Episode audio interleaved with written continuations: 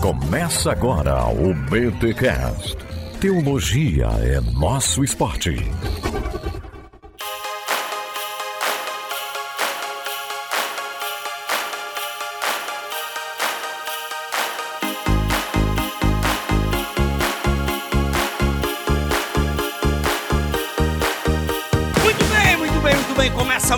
Mais BT Cash de número 536. Eu sou o Rodrigo Bibi. Ah, eu estou tão cansado, mas não pra dizer. Eu não sei o resto da música. Como é que a música fala? Que em você.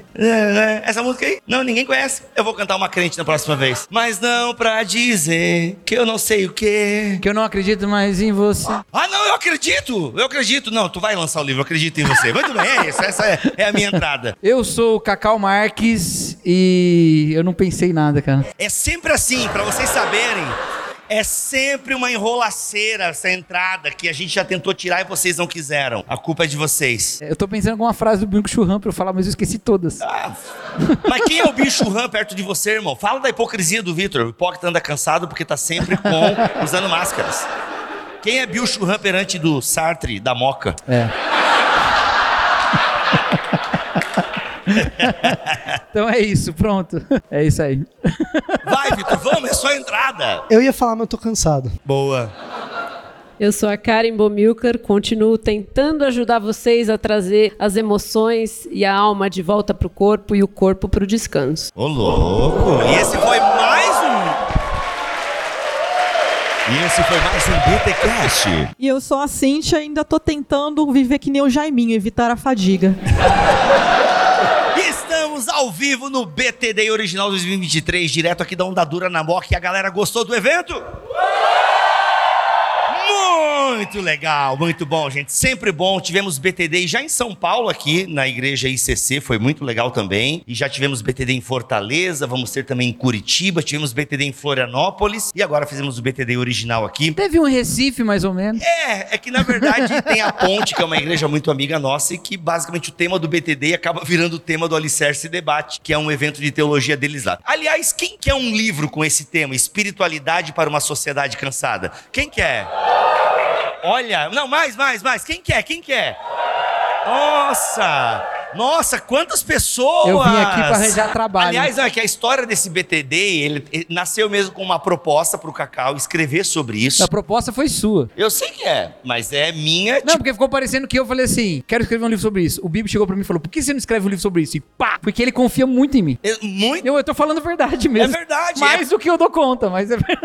Não, mas é que o Cacau trouxe o Bill Churran na roda nossa, assim. Foi tu, foi um dos primeiros Foi o a Marcelo falar. Nakassi, na É, mas verdade. daí não tá muito na minha roda, né? Tá mais na tua. Aí o Cacau começou a falar muito e tal. Eu falei, cara, espiritualidade pra uma sociedade cansada é um tema legal e tal. Daí a gente começou a conversar. Aí a gente falou sobre livro, aquela coisa toda. E aí, enfim, aí o livro não veio, mas o BTD veio. Veio. E agora fica de novo aquele convite para o Cacau escrever sobre esse tema aí, ó, com muitas inspirações a partir das palestras e tal. É claro, eu já ia esquecendo, antes de fazer uma pergunta, tem os recados paroquiais.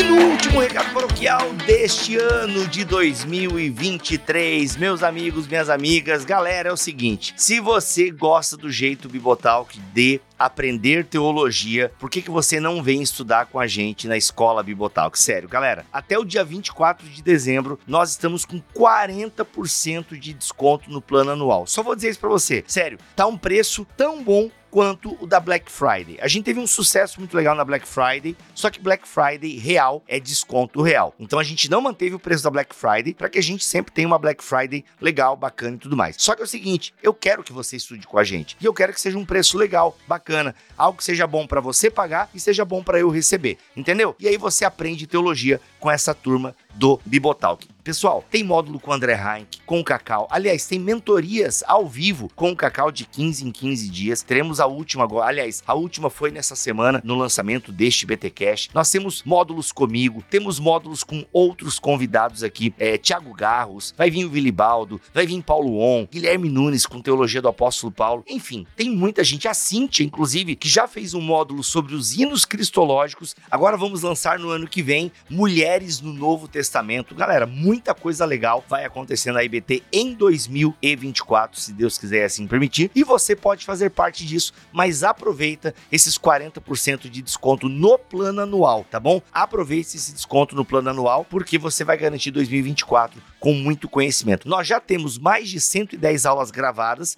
e a gente lança aula toda semana. Sério, a gente vai agora dar uma pausa, obviamente, e voltamos lá na terceira semana de janeiro. E aí, meu amigo, é aula toda semana, fora os módulos que nós lançamos de forma completa de três em três meses. Então, vem estudar na Escola Bibotal de Teologia. Aproveite esse presente de Natal que a gente está dando para vocês. Dito isso, galera, dito isso, não precisa nem subir musiquinha, Jenny. Vamos emendar tudo numa lambada só aqui, porque tá todo mundo cansado para poder fazer, né, sobe e desce musiquinha. Nós vamos parar então, este BTcast está sendo lançado no dia 19 de dezembro. A gente volta com o próximo BTcast no dia 16 de janeiro. 16 de janeiro, tá bom, gente? A gente volta com mais BTcast. Meu Deus, Bibo, o que, que eu vou fazer nesse, nesse ano, nesse, nessas semanas sem BTcast, sem BT Papo? Você ouve os antigos que você ainda não ouviu, né? Tem mais de 30 BT Papos aí para você ouvir, tem muitos BTcasts. Quem sabe você ouve outros podcasts aqui da família Bibotalk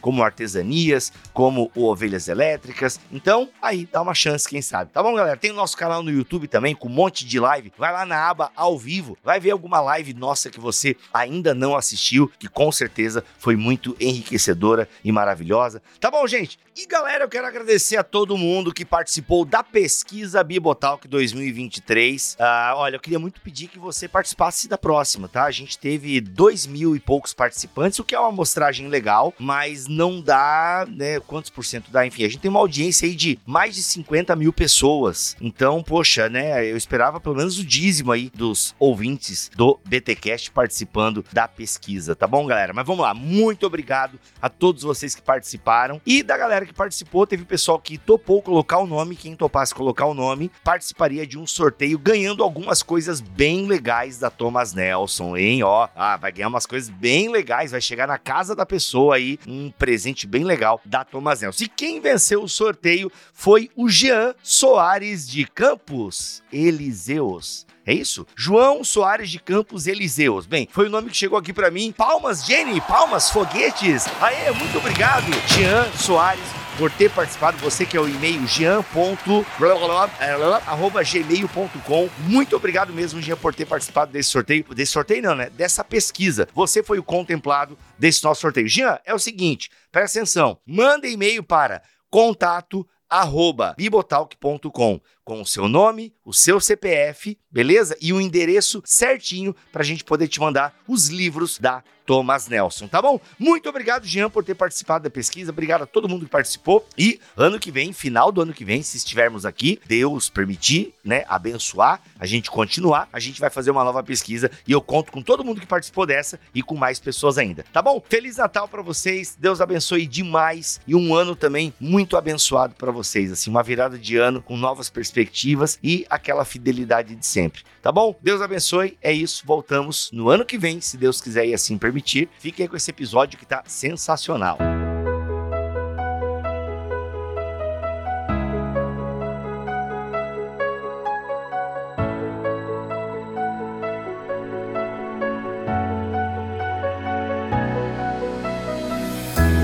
Mas vamos lá. O tema do nosso BTD em 2023 é espiritualidade do cansaço. E a primeira pergunta. Calma, sai de mim, Churran. Eu tô cansado. Tema do BTD de 2023 é espiritualidade para uma sociedade cansada. A gente tem trabalhado esse tema aqui e, inclusive, o Daniel Guanais falou sobre esse tema lá em Recife e ele colocou a espiritualidade cristã como uma fonte de cansaço. E eu achei muito interessante que casa um pouco com o que o Vitor Fontana e o Cacau falou também um pouco. Olha, todo mundo falou um pouco, na verdade, sobre isso. Então, como que a espiritualidade cristã pode ser uma fonte de cansaço se a gente está falando do Deus que nos pede e nos dá o descanso. Como que uma espiritualidade cristã que parte do Messias, que parte né, desse Deus criador bondoso, como que essa espiritualidade barra religiosidade pode se tornar a fonte de cansaço? Porque a gente vive isso, né? Eu não, não tenho aqui a pretensão de esgotar todas as respostas, mas acho que um pouco aquilo do que o Vitor falou já dá um norte aí pra gente, né? Nós temos uma tendência de transformar as coisas boas de Deus em legalismo, em idolatria, em regras, né? Nós gostamos desse tipo de coisa, essas coisas nos dão segurança, ao invés de nós termos a nossa segurança em Deus. Por que, que o legalismo, né? O que, que a gente entende por legalismo? Até, até pra gente tentar talvez afinar aqui o nosso discurso. O que, que a gente entende por legalismo? Então vamos lá. Legalismo, conjunto de percepções a respeito do mundo em que nós chegamos mais perto de Deus a partir de coisas que fazemos, coisas que deixamos de fazer e principalmente coisas que impomos ao outro para que façam ou deixem de fazer, ou deixem de fazer. A aproximação da espiritualidade, a aproximação de Deus. Eu estou mais próximo de Deus conforme ou com quanto eu faça ou deixe de fazer um conjunto de coisas e mais que isso, imponha a terceiros que façam ou deixem de fazer um conjunto de coisas. Eu gosto de pensar em legalismo, isso é uma coisa minha, ninguém precisa seguir isso. Não é uma lei para o pessoal seguir assim? Não, não é. E, e, nem um pensamento tão brilhante assim que precise, mas pelo menos é um jeito que faz a minha cabeça ficar mais clara em relação a isso, que é quando a gente começa a responder perguntas de varejo varejo com respostas de atacado. O que, que, que quero dizer com isso? Cara, as perguntas que esse mundo propõe pra gente, em especial aquelas que dizem respeito à espiritualidade, elas são complexas, elas dependem de contexto, elas são individuais. Às vezes, uma, um drama que o Cacau tem, o Bibo pode ter um parecido, mas a história de vida do Bibo é uma, a história de vida do Cacau é outra. Os dois trouxeram a mesma questão para mim, não significa que eu tenho que dar a mesma resposta para os dois. Então, quando eu tô diante de questões complexas da vida, que cada uma tem as suas individualidades, e eu quero dar respostas de atacado, ou seja, uma resposta só que vale para tudo, eu acabo incorrendo no tal do legalismo. Então, sei lá, o cara tem uma grande dúvida a respeito da sexualidade dentro do casamento dele. O que ele está atrás é uma regra que sirva para todo mundo. Uma regra que serve para todo mundo não necessariamente se adequa ao seu casamento. E às vezes você simplesmente ter a regra que serve para todo mundo, e que a gente às vezes vai chamar de ortodoxia, às vezes, e ortodoxia não é isso, mas às vezes a gente vai chamar de ortodoxia a tal da regra que serve para todo mundo. Muita gente está pensando agora, Vitor, eu sei porque eu pude ler aqui a cabeça dos irmãos, os que são acordados e das irmãs também, mas Tá, mas eu não preciso ter pelo menos um conjunto de coisas que me deem um norte, uma direção. O conjunto de coisas te dá um norte, mas ele não te dá os detalhes da estrada. Quando eu penso em legalismo, geralmente me clarifica isso. É eu pensar no seguinte: olha, realmente existe um conjunto de princípios bíblicos que serve, só que a responsabilidade de fazer com que esses princípios ganhem vida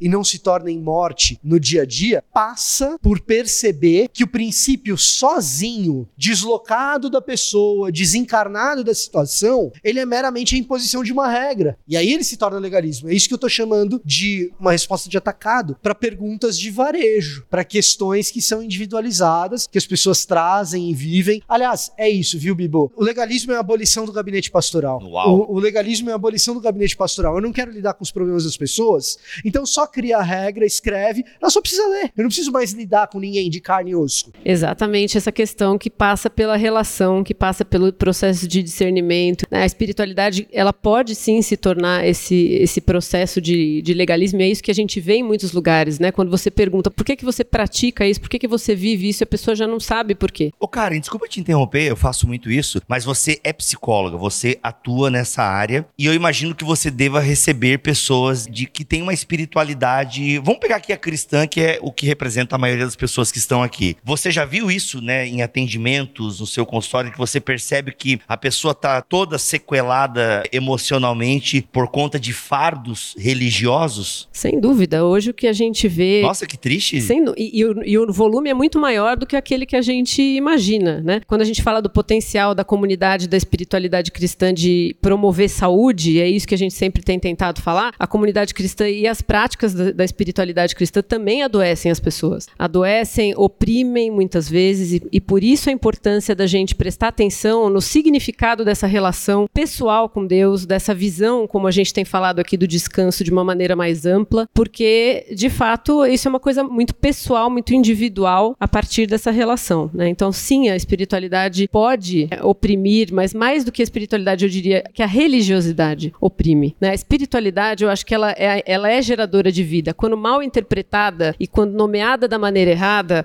ela adoece. Né? Então, por isso, a gente precisa parar, pensar, discernir e compreender isso melhor. Eu fico aqui lembrando, né, de um clássico Celebração da Disciplina, do Richard Foster, onde ele coloca, né, que a- as próprias disciplinas espirituais podem se transformar nesse legalismo dependendo de como a gente lida com elas. Então, algo que deveria nos colocar numa rota, né, desse relacionamento com Deus, algo que deveria trazer um alinhamento para as nossas vidas, nós conseguimos transformar muitas vezes em algo negativo. E, e aqui eu acho, mim, acho que todos nós estamos falando aqui não com as perfeitas, mas como pessoas que todos os dias precisam lidar com essas dificuldades e pensar como está sendo a minha caminhada, porque eu faço parte desse grupo de pessoas que já quase teve um burnout, servindo na igreja, achando que estava fazendo o melhor. A gente falou aqui, né, que a espiritualidade é um relacionamento com Deus, né, que é uma pessoa. E eu acho que o legalismo é a maior forma da gente despersonalizar Deus hoje, sabe? Porque a gente transforma a palavra de Deus numa lista de tarefas, né? E o mais engraçado é que a gente tem a versão legalista do evangelicalismo e tem a versão ativista do evangelicalismo. Porque não é necessariamente o medo de quebrar uma lei, mas é a vontade de justificar sua espiritualidade com uma série de atividades, né? Pastor passa muito isso, viu, gente? Eu tô falando muito com meus colegas aqui, eu sempre gosto de fazer isso, mas é pra todo mundo se ajudar seu pastor também. Você é o nosso Peterson, né? O pastor tem uma coisa que eu tenho chamado de ansiedade vocacional. O que, que é isso? Ele fica o tempo todo esperando justificar a vocação que ele recebeu, sabe? Então, assim, eu fui chamado por Deus. Aí ele fala, mas será que eu fui mesmo? Aí ele fica fazendo as obras, né? Aí ele fala, mas não tá chegando gente na igreja, não tá crescendo a igreja, não, né? as coisas não estão indo pra frente, o que eu quero realizar não tá indo. Os ministérios que eu tô promovendo na igreja não estão indo. Então ele fica com essa ansiedade vocacional. Ele tem que justificar a vocação dele de alguma maneira. Aí um dia ele consegue, vamos supor. Ele vira um sucesso aos olhos de todo mundo. Aí o que, que ele faz? Ele fala, agora eu tenho que manter isso aqui. Aí ele passa de um pastor que se agredia pela frustração a ser um pastor que agride todo mundo que ele acha que pode ameaçar o sucesso dele, entendeu? Então cuidado, gente. cuidado, cuida do coraçãozinho do pastor. Outra coisa que eu falo é o seguinte: um pastor tem que cuidar do seu coração como um cantor cuida das suas cordas vocais. O nosso instrumento é o coração. Ah, é a voz. Não, não é a voz. Ah, é o cérebro. Não é o cérebro. É o coração. Porque a gente está testemunhando de uma relação do evangelho que é uma relação de reconciliação. Relação se vive no coração, se vive no, no envolvimento. Então, quando o pastor adoece do coração, ele precisa ser cuidado. Não só do coração carne, né? E Cacau, parte desse adoecimento que a gente estava falando que pode ser gerado pela religiosidade, ele passa por aí, ele passa por essas figuras de liderança, ele passa por essas figuras pastorais, né? A gente desumanizou a figura do pastor. A gente criou estruturas religiosas que cobram do pastor, das lideranças e dos membros como se cobra no mercado de trabalho, É. com metas de produtividade, com um esquema que, que de fato é antibíblico e adoecedor. Então, é, essa questão das feridas que as pessoas vivem nas igrejas, todos nós já vivemos algum tipo de ferida, passa por isso também, da gente imaginar e idolatrar essa figura e nutrir isso dentro dessa figura do pastor, né? Então, humanizar o pastor, ajudá-lo a ser cuidado, né? ajudá-lo a preservar o seu descanso. Isso é muito importante. Sabe uma coisa que é pior ainda? As culturas tóxicas empresariais que a gente importa pra ser um modo de alcançar uma performance na igreja, elas têm um limitador no mundo, que é a legislação trabalhista. Mas na relação pastor-ovelha não tem legislação trabalhista. Então, na verdade, a cultura tóxica de uma administração de igreja geralmente é a cultura tóxica das empresas da década de 80 e não das de hoje. Porque uma multinacional hoje, se ficar tratando todo mundo mal, entra todo mundo com processo coletivo e ganha e os caras perdem milhões. Mas na igreja ninguém faz isso, entendeu? Então, é ainda pior, porque aí mexe com coisas muito profundas, a culpa você leva pra casa junto com Deus, né? E tudo atravessa as relações, a sua relação com Deus, a relação com as pessoas que estão ali em volta, que geralmente são pessoas que têm um outro tipo de vínculo do que do mercado de trabalho. A comunidade, muitas vezes, a gente chama muitas vezes um perfil de família, né? A gente se chama de irmão. Então, as feridas acabam sendo cada vez mais profundas. E tem ainda, eu acho que um agravante nessa história. Meu Deus, gente, e quando é que vem uma coisa que melhora? Não, mas eu acho que Não, eu sei, vai ser lá em Curitiba. Em Curitiba não vou falar só coisa É. boa. Ó, BTD de Curitiba, a galera vai ter o Espírito Santo, o Gutierrez vai estar lá, então tá tudo certo. Eu acho que toda essa história ainda passa por a gente reconhecer também quem é dono do projeto. Porque, assim, ao passo que esse pastor abusivo que primeiro se agrediu e depois agride, há também os ministérios que têm uma cultura de agressão para que eles sejam grandes. E que, em nome de um líder ficar famoso, em nome da igreja ser grande, em nome de ter o melhor louvor e sério de dança, e não precisa ser necessariamente pastor. Em nome, às vezes, gente, vou falar um negócio aqui no meio evangélico mas, gente, em nome do evangelismo, porque a, a gente tá numa cultura evangélica que a gente é herdeiro do Billy Graham, tem muitas coisas boas que vêm desse, dessa herança, mas assim, em nome, em nome do evangelismo vale tudo. Ah, mas foi pra evangelizar. Foi pra evangelizar uma pinóia, foi pra você convencer o cara a virar da tua religião, pra tua honra, pra tua glória, porque você é dono da razão.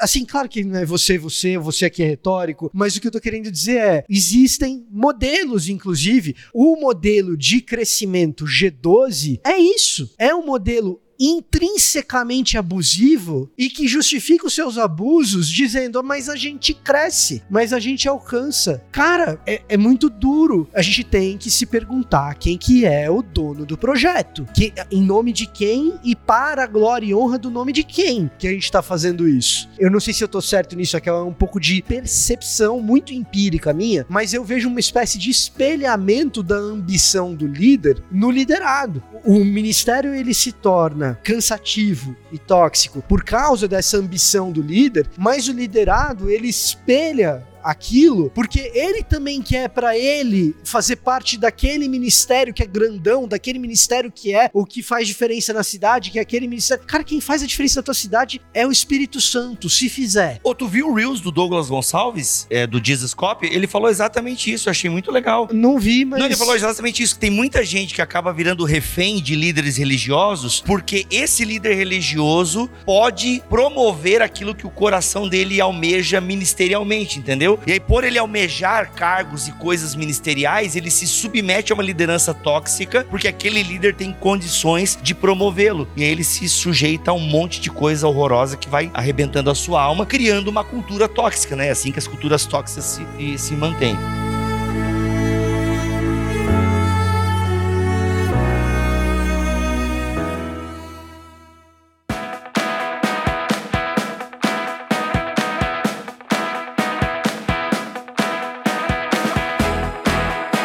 Que o grande problema é que a gente realmente importou para dentro da igreja essa idolatria da produtividade, né? A gente tem que ser produtivo, descanso é sinônimo de ociosidade. Muitas vezes eu já ouvi isso de muitos líderes, né? Ah, você tem que participar de todas as atividades, todas as reuniões. Nosso descanso não é aqui, Cíntia.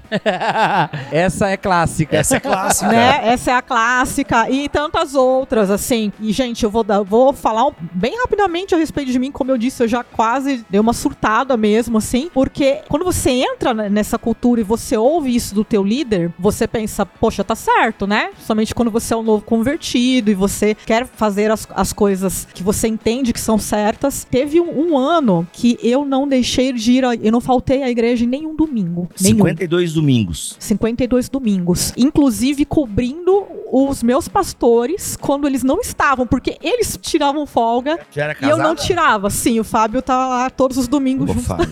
E aí eu comecei a perceber que, gente, o que, que isso significa na prática, né? Por que, que eu não tô valorizando algo que Deus me chama a atenção? Toda a narrativa bíblica. Porque a gente tá, né, com o texto aqui muito fresco na nossa cabeça, né? O, o Vitor citou, foi citado várias vezes aqui, a ideia do vinde a mim, todos os que estão cansados. Só que esse convite, ele não é um convite só de Jesus. A Bíblia inteira, desde o Gênesis, tem um Deus que nos convida ao descanso. Um Deus que conhece a nossa estrutura, que estabeleceu ritmos para que nós vivêssemos dentro desses ritmos, porque ele sabe o que é melhor para nós. E por que que a gente tem tanta relutância nisso? E ainda espiritualiza, ainda transforma isso numa coisa boa. Então, Então, é, eu acho que é, é um, um, grande problema mesmo. Pegando carona nessa dificuldade que a gente tem, né, na dificuldade que, que a gente tem de reconhecer, de se olhar no espelho, de reconhecer as nossas emoções, as nossas dificuldades, as nossas falhas e poder ser vulnerável, frágil na comunidade, né, esse valor, eu reitero, nós temos, nós como igreja, nós poderíamos, deveríamos ser protagonistas é, em modelar esse descanso, em modelar essas relações dessa maneira, né? Porque nós temos aí um, um norte, nós temos um ensinamento que nos foi dado, nós temos esse potencial para fazer isso. Então, eu acho que é, existe, é um caminho de esperança. Nós fomos ensinados isso na narrativa bíblica inteira. Começar a, a ter iniciativas a esse respeito das nossas comunidades, falar mais sobre isso nas nossas comunidades e viver isso nas nossas comunidades, né? E um parênteses, eu não sei vocês, mas toda comunidade que eu vou tem sempre aquela meia dúzia que está estourada de tanto trabalhar, de tanto servir. A liderança está super exausta, está super cansada naquela estrutura e o povo consumindo, frequentando, né? Entrando e saindo nesse sentido sem nenhum amadurecimento, né? Que possa dar sustentação para a comunidade como um todo. A Karen toca num ponto importante, Cacau. Eu sei que você quer falar, mas posso só puxar um ganchinho aqui? Manda bala. Porque, de fato, como a gente falou aqui, né? Os voluntários. Tem gente servindo aqui desde as 10 da manhã, né? E vão servir amanhã, provavelmente, nos dois cultos da Onda Dura, né? Que tem um na Paulista amanhã às 9 e depois aqui às 11, se não me falha a memória. E, de fato, é, Ministério Infantil, né? Que eu brinquei, sempre tem uma carência muito grande e tal, de pessoas. E aí, como é que a gente faz? Aí, digamos que esses irmãos aí esgotados, essas irmãs esgotadas, estão ouvindo aqui a gente agora e quer saber, amanhã, não vou, porque agora eu vou descansar. E aí a igreja acaba penando, porque não tem aqueles voluntários que estão ali suando mesmo a camisa pela congregação. Como é que a gente equilibra isso? Porque voluntários são essenciais para a comunidade, foram essenciais para esse evento aqui. Como é que a gente então muda isso sem, sem desgastar, sem romper, sem esticar? Como é que a gente cria essa cultura? Na palestra da Karen, ela falou uma coisa que eu achei muito importante, que ela falou de nomear os sentimentos, né? Eu achei muito legal isso, porque eu não sei a experiência de todo mundo que cresceu na igreja, mas eu aprendi a nomear os sentimentos na igreja. A gente cantava músicas falando de tristeza, frustração. Eu era criança, eu sabia que era frustração, mas eu já tava pensando nisso, sabe? Eu aprendi a olhar pro meu coração e ficar atento a ele na igreja. Eu aprendi essas coisas, a refletir uma certa abstração sobre a, a dimensão interior da vida. E aí, quando fica mais velho, a gente reprime as pessoas de expressar isso, a não ser que seja dentro de certos termos, né? Eu acho que é necessário que a gente normalize a existência. Entendeu? Porque se você não pode falar não, não é Deus, é o faraó. O faraó não podia falar não, entendeu? Você não podia parar. Então, só que se a igreja começa a colocar uma carga moral sobre a existência, aí... Carga moral? Carga moral, sim. Pastor, não tô aguentando mais. Ô, irmão, tá fraco. Ô, irmão, preciso do espírito. Ô, irmão. Aí não dá. Paulo colocou essa carga sobre João Marcos e se arrependeu depois. É, exatamente. É, é, o João Marcos deu uma espanada, é, Exatamente. Né? Então, assim, gente, de novo, quem que é o dono? É Jesus. Se é para acontecer, Jesus põe quem é para acontecer. E aí, se a pessoa, ela chega e fala assim, não tá dando, não tô aguentando, o que, que a gente vai fazer? A gente vai achar alguém para te ajudar? Ou você quer parar? Tudo bem. Ninguém é obrigado a. A gente vai cuidar, né? A gente vai cuidar, exatamente. Eu acho que tem uma coisa que a liderança precisa fazer e que nesse ímpeto de fazer vai gerar bastante trabalho. E gerar bastante trabalho não significa projeto megalomaníaco, gerar bastante trabalho não significa burnout. Bastante trabalho é normal, que também é outra coisa que precisa ser normalizada também. Porque também existe uma turma que, diante da imaginação, do bastante trabalho, o cara já quebra antes. Também. São seis dias de trabalho para um de descanso. Boa. Né? Então, o problema é quando a gente transforma o nosso dia de descanso numa liturgia tão cansativa que o cara vai pro trabalho dele e se quebra inteiro. Isso é outra história. Mas assim, o, o ponto aqui da história é o seguinte: no meu entendimento em relação a isso, existem sinais que não são psicológicos, existem os psicológicos também, mas eu vou falar dos teológicos, tá? Existem sinais teológicos de que você deve desistir e comunicar o seu líder hoje, se for o caso. De você chegar e falar, fulano, o que eu tô precisando é de gabinete, o que eu tô precisando é de oração, eu vou voltar a trabalhar em algum momento, mas por enquanto eu preciso parar. Então, esses são uns sinais teológicos. Você está fazendo isso por sua causa? Você está fazendo isso para impressionar alguém? Você está fazendo isso porque a menina que você gosta também tá? São as coisas que a gente usa perniciosamente para motivar voluntário. Então, são disposições internas do coração que você tem que se perguntar quem que é o dono disso que está acontecendo. Quando você está indo para o trabalho, que é um trabalho cansativo, é trabalho. Trabalho é normal, seis dias de trabalho, um descanso. Você está indo para o trabalho porque você está se doando pelo outro, porque você acredita acreditou na missão, porque é pela honra e pela glória de Jesus. Se não for por isso, você pede hoje, ó, líder, você vai me desculpar, mas a situação é essa, essa, essa. Eu procurei alguém aqui para me, me substituir, mas eu vou ficar um tempo fora. Segunda coisa, líderes, vai dar trabalho? Vai, mas a gente que é líder, eu sou líder de igreja local, eu tenho um culto para tocar amanhã à noite. A gente precisa um corpo de voluntários mais amplo e que faça menos. E isso vai dar trabalho para nós, pastores e líderes. E isso faz parte daquilo que é trabalho e não é burnout. Daquilo que. É, isso é bem importante, hein? Volte e ouça essa parte novamente. É, da, daquilo que é planejamento e, e não cabelo branco ou arrancar os cabelos. Tenha no DNA da sua organização a ideia de que muita gente trabalha pouco. Não tem problema o cara ser voluntário uma vez por mês. Não tem problema o cara ser voluntário uma vez por mês. Não tem problema o cara ser voluntário uma vez por bimestre. Não tem problema. Trabalho que está no começo vai ser difícil você fazer isso. Mas tem que existir um planejamento deliberado, intencional, de início de projeto, de você traçar um momento quando eu vou ter muitos voluntários para fazerem pouco. E esse pouco, eles serão especialistas nisso, porque fazem pouco. Como o cara faz pouco, aquilo que ele faz, ele faz muito bem. É só aquilo que ele faz. Não Bom. dá para você ter um cara fazendo muito bem crianças, recepção de, de visitantes. Você olha pro cara, o cara faz um monte de coisa. É o pato, é um bicho aquático e gramático. Ornitorrinco, é pior é, ainda. É, e, e, o aquático e gramático é uma menção do Vicente Mateus aqui. Ah, é né? muito inteligente, eu não sei daí.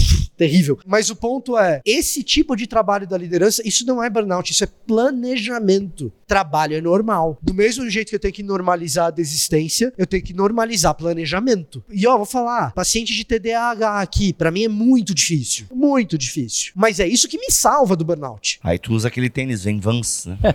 Desculpa, nem sei se tu tá usando esse. Não, não tô, não tô. E eu quero falar a respeito de erros que eu já cometi e que, e que eu, eu luto com eles e ainda posso cometê-los, que eu acho que podem nos ajudar nessa jornada de entender o que é esse descanso. O primeiro deles é aprender a dizer não, sem ter medo do que os outros vão achar de você. Porque muitas vezes vezes eu estava lá cansada é, e eu não posso culpar os meus líderes por isso, porque a decisão foi minha. Tem maturidade, legal, é tá? legal. Tá? Por medo de muitas vezes, ah, mas o que, que ele vai pensar de mim? Ah, então ele não vai me chamar mais para nada. Ah, mas será que eu não sou espiritual? Ah, será que eu não sou qualificada? E especialmente quando você é mulher e você ainda tem uma carga de, de, de cobrança, de autocobranças ainda maior. Enfim, isso é um outro assunto. Mas é, é isso, nós criamos complicadores. Então, aprender a reconhecer os nossos limites, aprender que nós temos um, uma estrutura, que nós não somos infalíveis e aprender a dizer não quando for necessário. E acho que o segundo ponto, que é algo que a gente também precisa aprender, é que nós, se nós não estivermos lá naquele momento, nós não somos a única pessoa que sabe fazer aquilo. Às vezes a gente tem a sensação de que, ah, só, só se eu fizer, ah, é muito importante que eu esteja lá e com certeza Deus, né, o Espírito, ele vai capacitar outras pessoas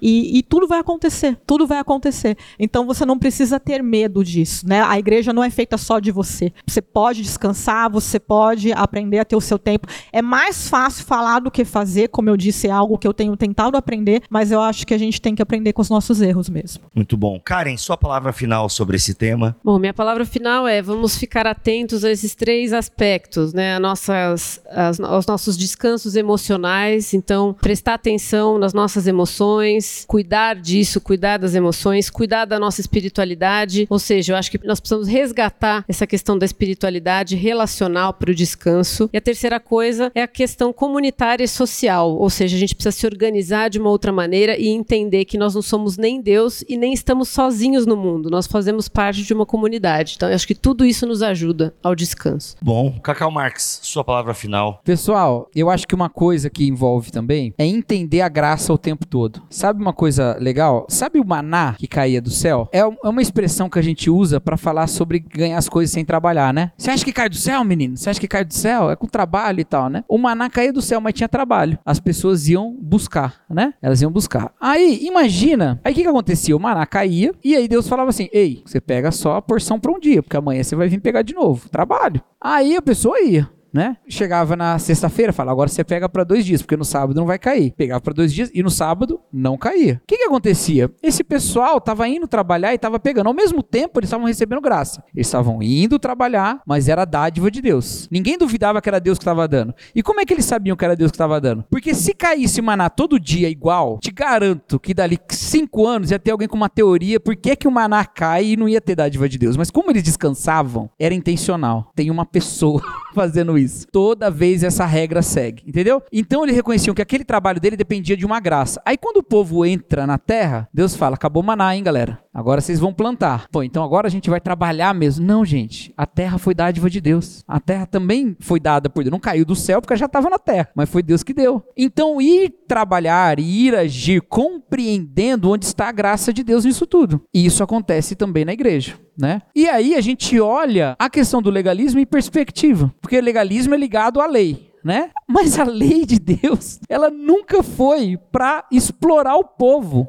É o contrário. A lei de Deus começa: Eu sou o Senhor teu Deus que te tirou do Egito da casa da escravidão. É o Deus que liberta da exploração, não é o Deus que troca de explorador. Ele liberta da exploração. Então, qual que é o fim dessa lei? O fim dessa lei não é cumpri-la para ser aceito. E nunca foi, viu, gente? Aquele papo, não, porque no Antigo Testamento, não, porque os judeus, judeus nada, não tem esse papo não, tá bom? Não foi nada disso.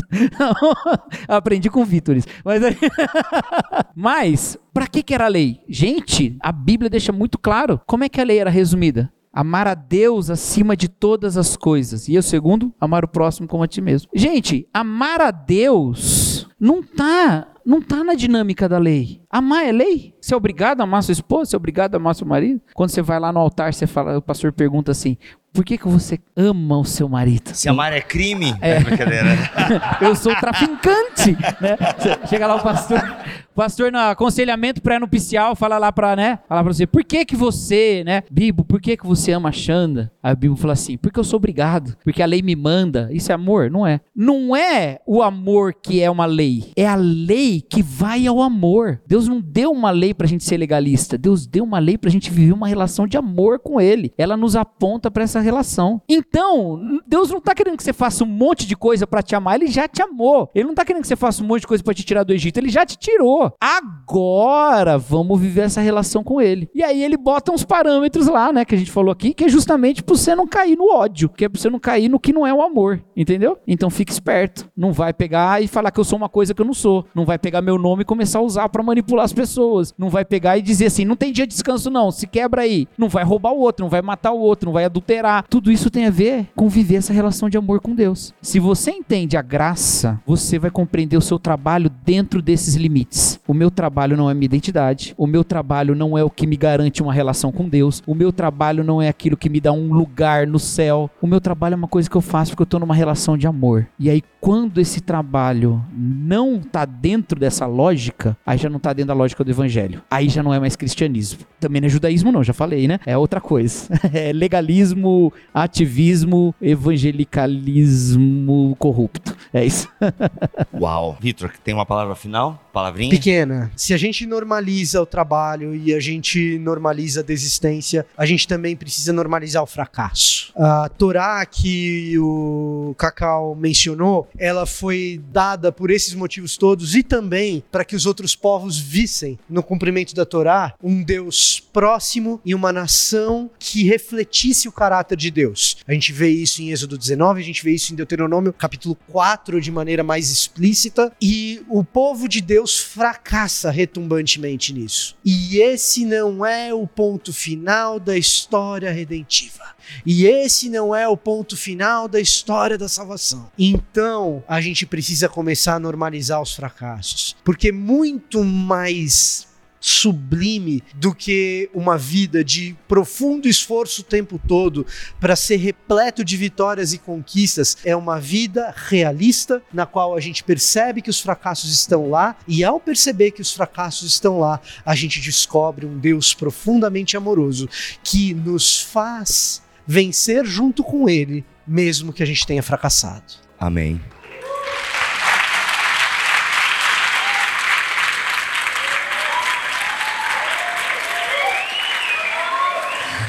Esse foi mais um BTcast. A gente volta semana que vem, se Deus quiser assim permitir. Fiquem todos na paz do Senhor Jesus.